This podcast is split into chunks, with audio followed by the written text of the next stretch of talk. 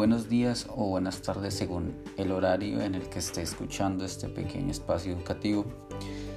Les doy la bienvenida a este podcast informativo. Quien les habla Diego Fernando Muñoz Dueñas, estudiante de agronomía en la Universidad de Cundinamarca, en la Facultad de Ciencias Agropecuarias, por el medio de la cual les voy a contar un poco acerca de la historia de la fitopatología decimos que es la ciencia que se encarga del estudio de las enfermedades en las plantas y por lo tanto se encarga de estudiar el organismo causante de la enfermedad, ya sea el hospedante como sustrato del patógeno y las condiciones ambientales presentes cuando ocurren las enfermedades en las plantas. Entonces decimos que hay factores que influyen de manera muy general.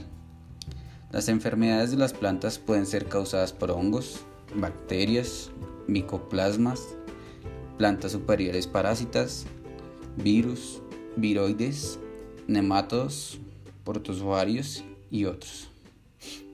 Otros causantes de enfermedad pueden ser excesos o deficiencias de nutrientes, desequilibrio de algunos factores físicos o químicos del suelo y del ambiente como la temperatura y humedad.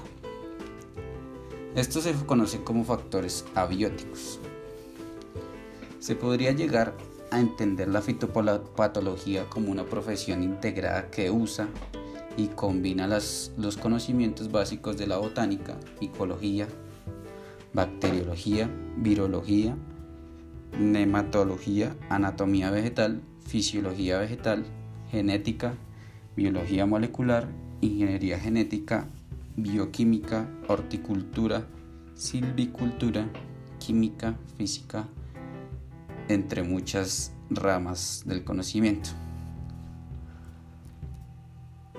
Por su parte, Horsfall y Coughlin plantearon que el campo de acción de la patología vegetal conjuga el arte de tratar la planta enferma y la ciencia de entender la naturaleza de la enfermedad, aunque puntualizaron que a diferencia de lo que ocurrió con algunas otras ramas de las ciencias biológicas, como la medicina humana, en la fitopatología, el, arte de tratar las plantas enfermas solo fue posible luego del conocimiento de, sus causas a través del método científico.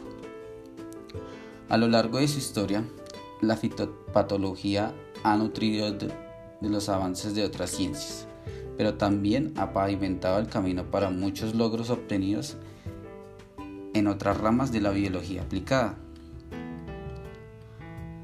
Algunos de sus más trascendentes contribuciones de las ciencias biológicas y a la industria son la primera evidencia de la naturaleza de los virus como agentes patógenos de organismos vivos, el desarrollo de un método para la introducción de genes beneficiosos en plantas, vía genes tumorales desactivados,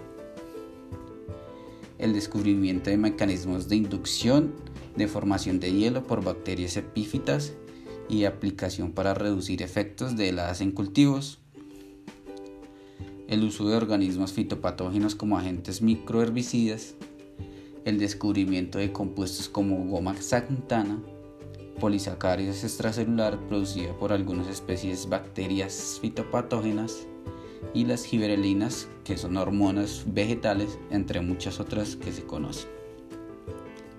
Esto es todo por el día de hoy. Espero haya sido de su agrado y bastante útil la información. Gracias por su atención.